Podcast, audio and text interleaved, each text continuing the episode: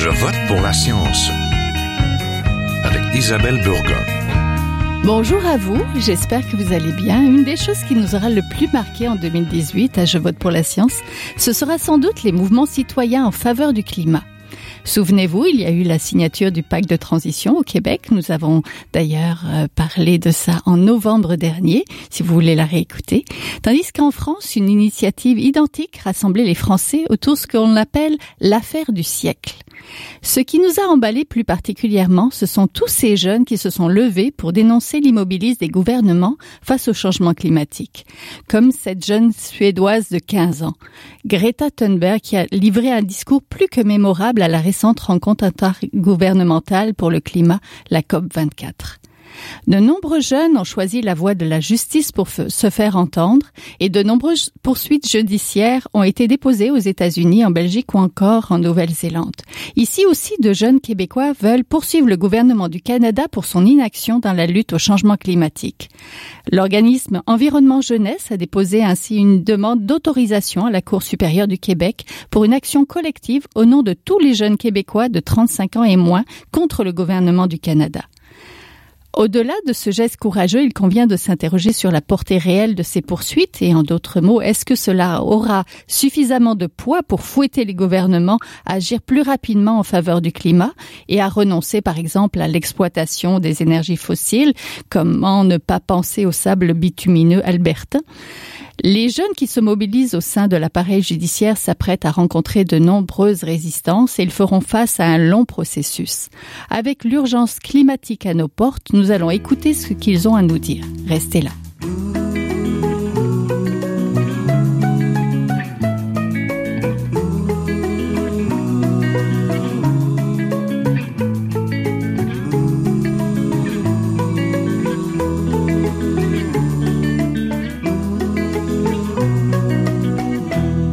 Parler des poursuites entreprises par les jeunes pour pousser le gouvernement à agir plus rapidement pour le climat, je suis en compagnie de Catherine Gauthier, directrice générale d'Environnement Jeunesse. Bonjour. Bonjour.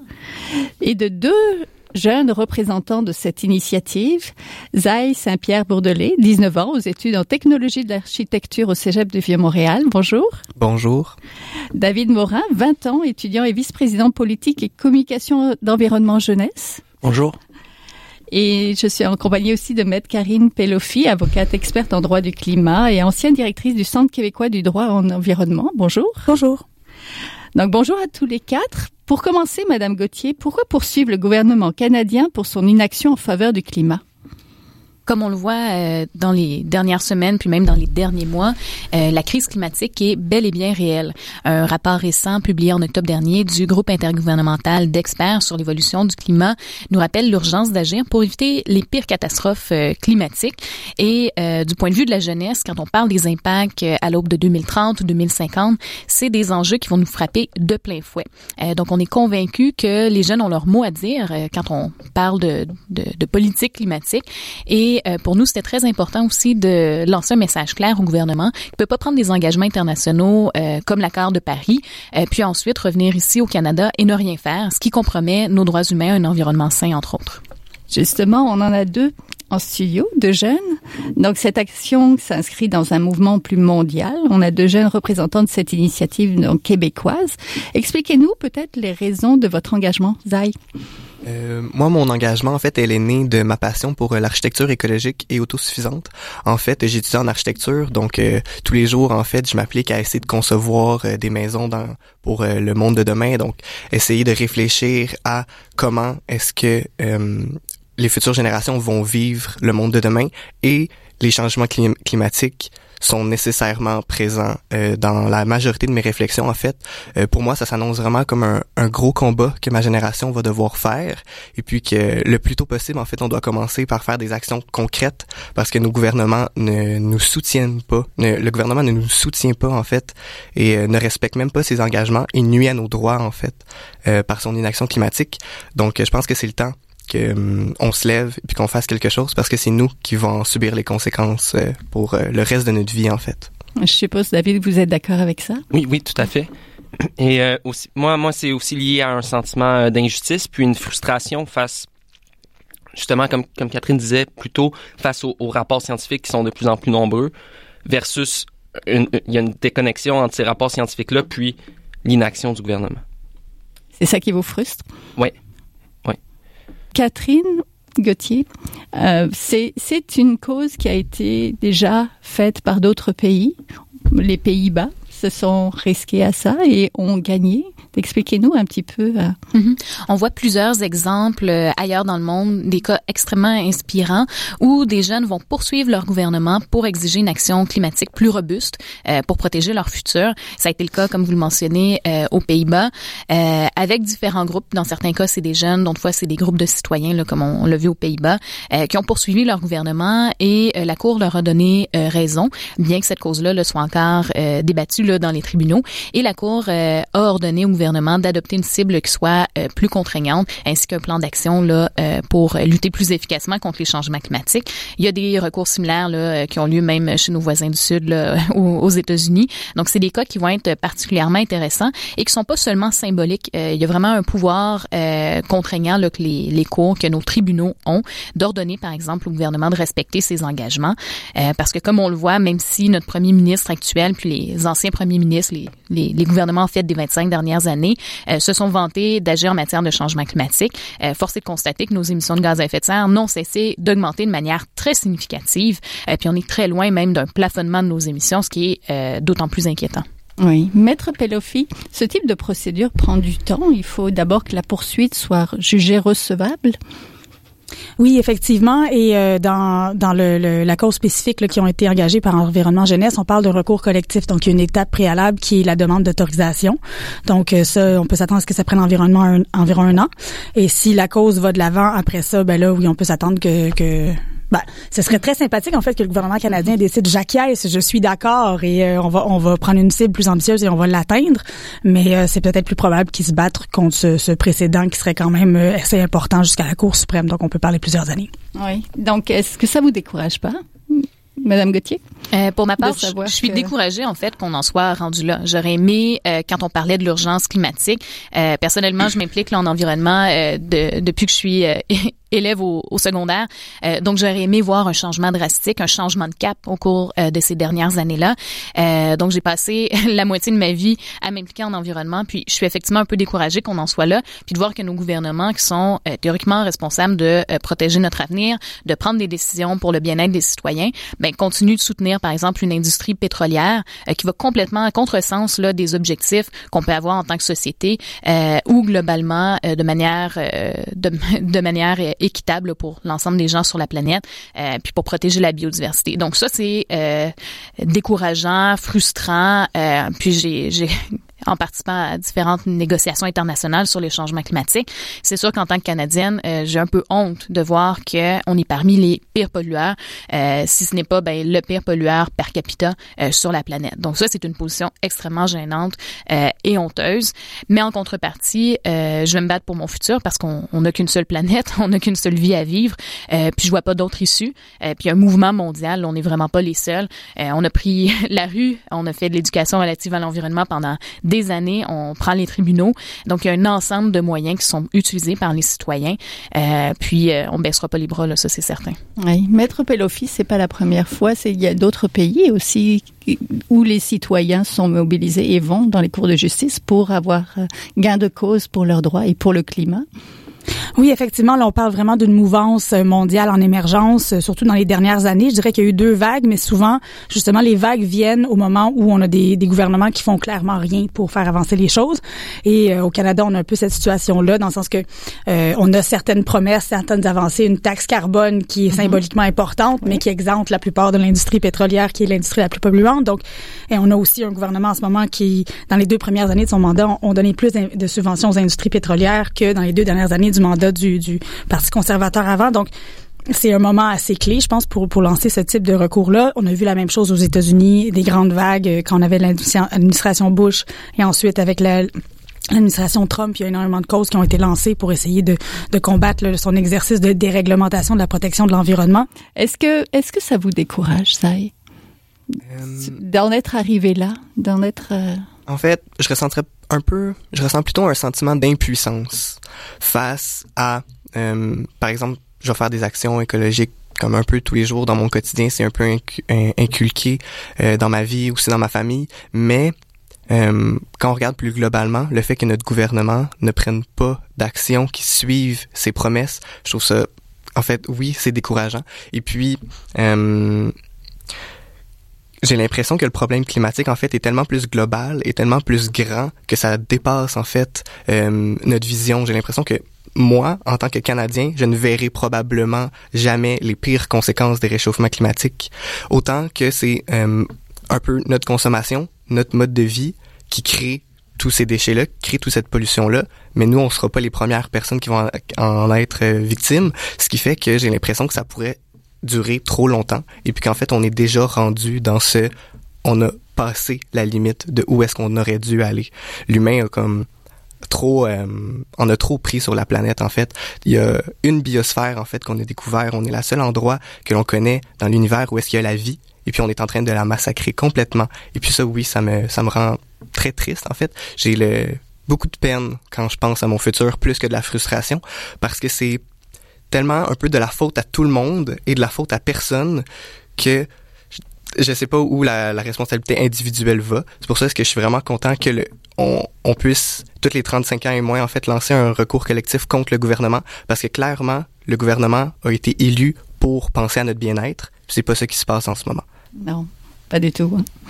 Au niveau de la répartition du fardeau climatique, parce que c'est souvent ça là, dont il est question, à savoir qui est responsable. Est-ce que c'est les citoyens, les euh, municipalités, est-ce que c'est les entreprises?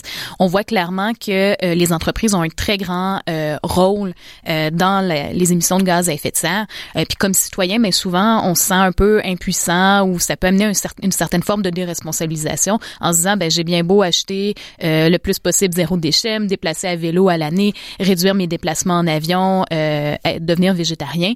Euh, mais pendant ce temps-là, ben, des entreprises ou même notre gouvernement euh, vont acheter un pipeline. Donc, ça vient en quelque sorte nous donner une forme de frustration, d'impuissance. puis en particulier, ben, pour les jeunes, dont certains sont même pas en âge de voter, ben, ça génère une grande forme de frustration. Puis on se dit, ben, à quoi ça sert tout ça si les décisions à plus grande échelle ben, suivent pas du tout l'orientation que, que prennent de plus en plus de citoyens. Donc, il y a une forme de frustration là. puis ça se répercute aussi peut-être à l'échelle internationale dans les négociations climatiques où ben, les pays les plus pauvres vont dire ben on veut bien agir mais nous on a besoin de se développer, on lutte contre la pauvreté. Euh, puis on voit ben pendant ce temps-là des pays comme le Canada, les États-Unis ou même la Russie, le Koweït, ben tenter de bloquer ou de ralentir les négociations alors qu'ils ont une plus grande part de responsabilité euh, à prendre le leadership là euh, pour que ensuite d'autres d'autres pays puissent euh, adopter une transition là, énergétique. C'est un beau point. Maître Pelofi, il est il existe d'autres poursuites donc du même euh, genre dans différents pays. Qu'est-ce qui diffère ou ressemble à celle qu'on a là ce matin sur la table par Environnement Jeunesse? Euh, je vais répondre à la question, mais j'aimerais rebondir sur ce qui vient d'être dit parce que c'est quelque chose qui, moi, m'affecte beaucoup euh, quand on dit, tu sais, c'est la faute à tout le monde et personne en même temps. Je pense qu'on reprend un message clé de l'industrie qui est la plus responsable de ces dommages-là et qu'on lui rend service et qu'on se rend un desservice. Je pense que si on regarde, euh, si on fait une petite analyse de pouvoir en société, on se rend compte que justement, il y a des acteurs qui ont beaucoup plus d'influence sur des décisions structurantes qui, qui qui sont les décisions qui donnent les choix aux citoyens de est-ce qu'il y a une alternative de transport en commun à la voiture? S'il y en a pas, on a beau sentir mal puis déprimé, on n'a pas de choix. Et donc euh, on voit que dans plusieurs pays justement où il y a une industrie pétrolière importante, ça a un énorme effet sur la démocratie et les droits humains. Puis je pense qu'on est en train de voir ça au Canada. À chaque fois que le Canada veut prendre des actions structurantes pour faire la lutte au changement climatique, on a une opposition extrêmement concertée de l'industrie pétrolière et de l'Alberta pour s'assurer que ça se se passe pas. Et donc je pense que c'est important, euh, oui, de faire des gestes individuels, mais de toujours ramener, de dire attendez, il y a des acteurs qui ont du pouvoir et ils ne l'utilisent pas pour le bien commun. Et c'est là que je pense que l'action est, la plus importante. Et c'est pour ça que des des, des recours comme euh, entrepris environnement jeunesse sont extrêmement importants. Il faut savoir qu'il y a aussi des recours qui sont pris directement euh, contre l'industrie pétrolière et, des hydrocarbures fossiles, justement pour le rôle qu'ils ont eu dans la négation de la science, des campagnes de désinformation, pour éviter qu'il y ait des actions politiques sur le sujet. Et on pourra en parler si ça vous intéresse. Mais donc, pour revenir à la question de Qu'est-ce qui diffère ou qui, qui, qui est commun avec euh, le, le, recours qui a été pris par Environnement Jeunesse? Euh, je pense qu'on a une première canadienne, une première internationale aussi. Je pense que c'est le premier recours collectif qui a été entrepris euh, euh pour des questions climatiques. je pense que c'est aussi le premier recours qui demande des dommages punitifs mm-hmm. pour l'inaction passée. Et donc ça, ce sont les premières et c'est un peu un je pense que le véhicule procédural qui a été pris est, unique un peu au Québec euh, parce qu'on on prend un peu euh, euh, je pense que c'est influencé par la décision qui a été rendue là, dans la, cause de Volkswagen là, pour le Dieselgate quand Volkswagen avait euh, menti sur les émissions euh, des, véhicules. Il y avait un recours qui avait été entrepris par la QLPA au nom de tous les Québécois et la Cour a accepté que le recours ait de l'avant sur la base de dommages punitifs parce qu'il y avait eu violation de nos lois environnementales. Donc, je pense qu'on reprend cette idée-là avec ce recours-ci euh, pour ce qui est des dommages punitifs. Et donc, euh, on, on, on, a une première. Oui, mais le fait qu'au Canada, il y a différentes provinces et donc différents fois, le, le fait que ça vienne du Québec, est-ce que ça dilue pas un petit peu au point de vue du droit par rapport aux autres provinces qui pourraient se, justement se détacher de de la cause et dire ah non nous on n'embarque nos jeunes n'embarquent pas dans ce mais c'est sûr que c'est un recours collectif qui ne vise que les, les, les mm-hmm. jeunes du Québec euh, mais souvent ce qui se passe c'est au Canada, un recours collectif va être pris au Québec parce qu'on a un système de recours collectif qui est quand même relativement plus favorable aux demandeurs que dans d'autres provinces. Donc souvent, les recours collectifs sont entrepris au Québec. S'ils sont victorieux, les autres provinces copient tout. Mais ça reste que la décision attaque le gouvernement fédéral, en partie sur la base de la charte fédérale. Et donc, l'effet de, de la décision va être à travers le Canada. Mais on a le bénéfice d'utiliser le droit du Québec qui est un peu plus progressiste et, et offre des poignées que le droit fédéral n'offre pas notamment euh, avec le droit à un environnement sain qui est prévu dans la charte euh, québécoise et non pas dans la, la charte fédérale. Donc, ça vient donner, euh, effectivement, comme vous le dites, là, une poignée de plus au recours. Est-ce que c'est quelque chose, Madame Gauthier, auquel vous aviez songé? Le fait que d'accord, c'est des jeunes québécois, il y aurait des jeunes ailleurs qui pourraient ou ne pourraient pas embarquer dans votre mouvement finalement et vous appuyer même si le recours est fait en vertu euh, des lois québécoises et euh, canadiennes et qu'on vise euh, à protéger en fait les droits au nom des jeunes Canadiens, des jeunes Québécois pardon, de 35 ans et moins, ça n'empêche pas que les répercussions, les résultats de cette action-là peuvent avoir des impacts positifs sur l'ensemble des jeunes et ce partout partout dans le monde. puis environnement jeunesse comme notre mission, c'est de sensibiliser les jeunes du Québec aux enjeux environnementaux puis de leur offrir des opportunités d'action. on pouvait pas prétendre non plus représenter l'ensemble des jeunes euh, canadiens ou même internationaux. Donc c'est une des raisons peut-être un peu plus euh, pragmatique là, de cette action.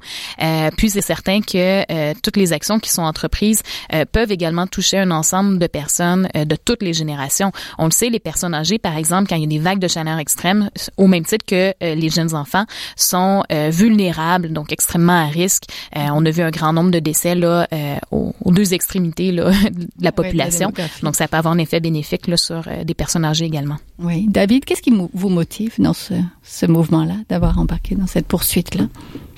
Euh, ben, je pense que ça donne beaucoup de, de crédibilité à, des revendications que la, que la société civile a depuis plusieurs années.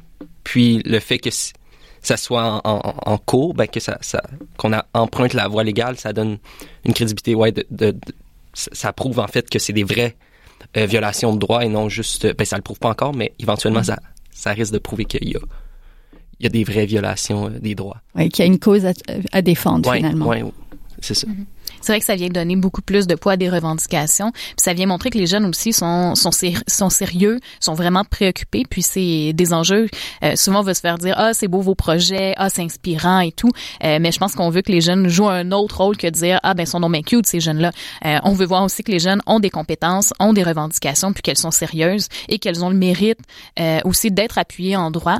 Et puis ça peut évidemment là provoquer un débat public, puis peut-être attirer des personnes qui étaient peut-être pas sans ou euh, pour qui les manifestations ça les rejoignait pas, mais peut-être qu'une action juridique, ah ben ils vont peut-être avoir euh, un intérêt à regarder de plus près, ah, ben quelles sont leurs revendications. Et puis ça peut donner peut-être une twist qui est un peu différente là, parce qu'on a vraiment besoin de mobiliser toutes les personnes de la société.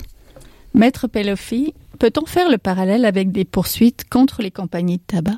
Avec ce genre de poursuites-là ou pas du tout? Euh, ben en fait là on, on parle euh, De peut-être citoyens qui... Oui, ben c'est ça. Là, on tombe dans l'autre type de poursuite en termes de cible, parce que la, la cible du, euh, du recours d'environnement jeunesse, c'est le gouvernement canadien. Mais il y a effectivement euh, quand même plusieurs recours qui ont été entrepris.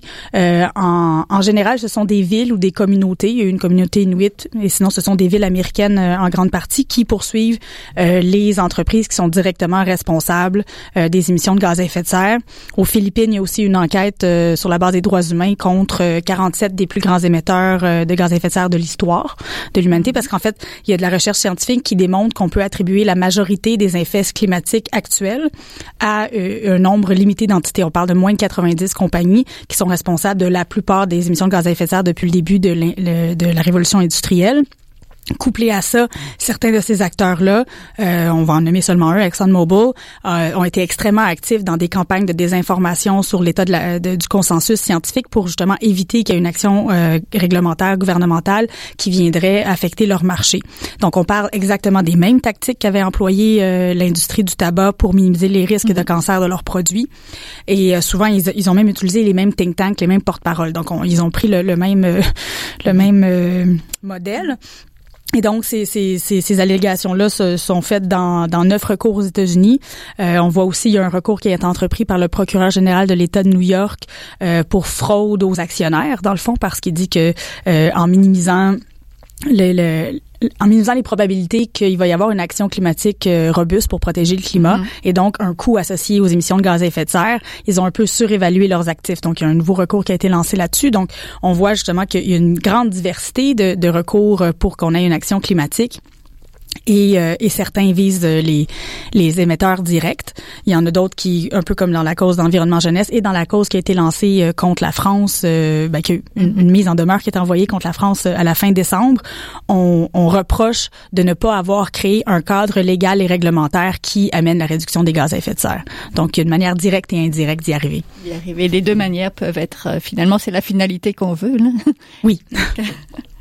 Madame Gauthier, pour finir, comment les jeunes et les moins jeunes peuvent s'impliquer dans votre mouvement et soutenir cette initiative-là Mhm. entreprenez? On invite les jeunes euh, et euh, en fait toutes les personnes de la société à se rendre sur notre site web enjeu.qc.ca pour adhérer au recours, euh, s'abonner à notre bulletin également pour être tenu informé, euh, pour poursuivre notre action, même si euh, les frais juridiques sont couverts là, de manière pro bono par la firme euh, Trudel Johnston L'Espérance. On évite quand même les gens à faire un don parce qu'on sait que la bataille va être longue puis qu'on va avoir besoin tout au long là, les- des prochaines années euh, de davantage de sensibilisation euh, puis aussi de personnes pour euh, traduire ce qui se passe d'un point de vue juridique pour que ce soit aussi accessible à l'ensemble de la population. Donc, on invite euh, les gens à être généreux puis à faire un don pour nous soutenir.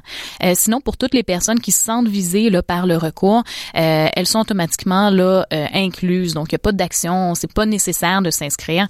Euh, c'est aussi ce qui est peut-être un avantage de l'action collective qui est entreprise. Tous les jeunes de 35 ans et moins donc sont automatiquement inclus dans ce recours-là qui vise à protéger leur avenir.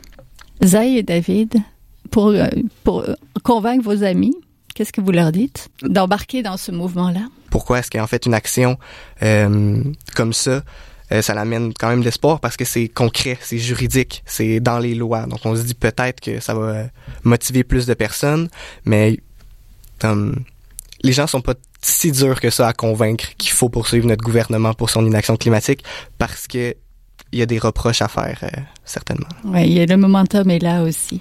Donc, merci beaucoup. Donc, on était en compagnie de Catherine Gauthier, directrice générale d'Environnement Jeunesse, de Zaï Saint-Pierre Bourdelais, vous venez de l'entendre, David Morin, et de Maître Karine Pelofi, avocate experte en droit du climat. Merci beaucoup à tous les quatre. Merci. Merci. Merci.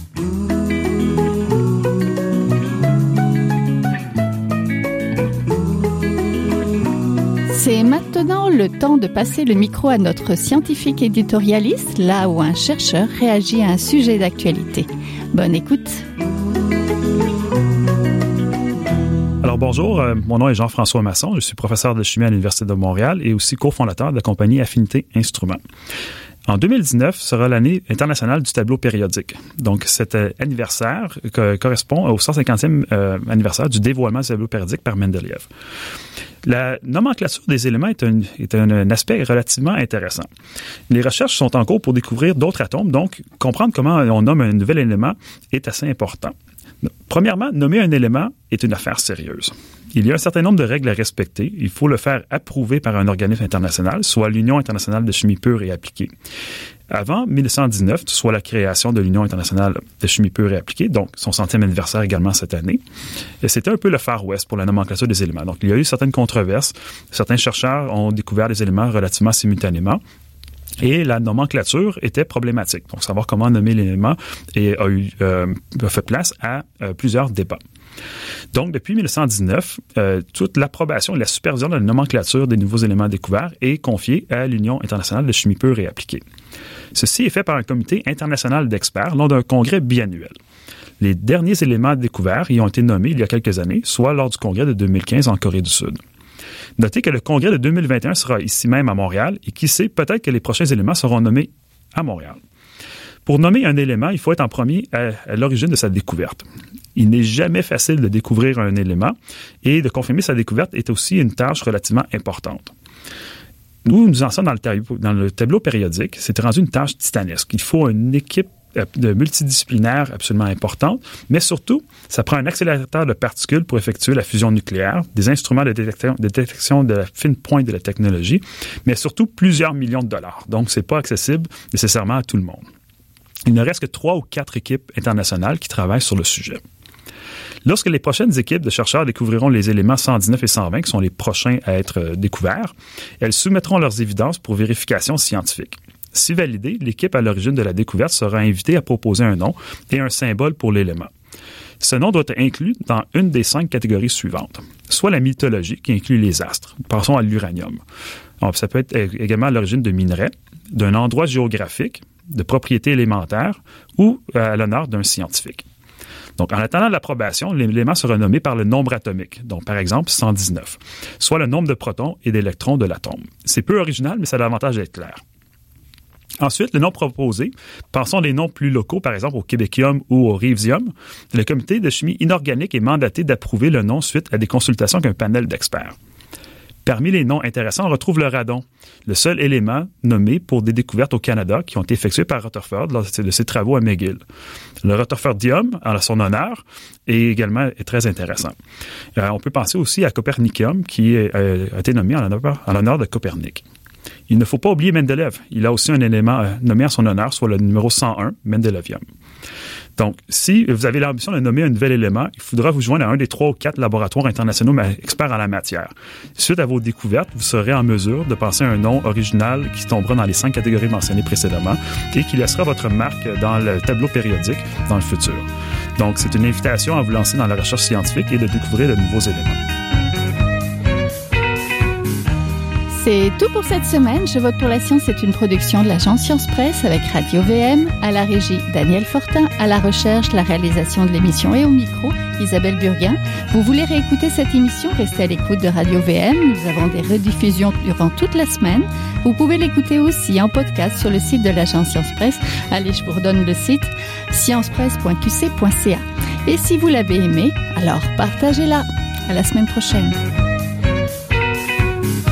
Jin Jiahua est un chercheur typique de ceux pour qui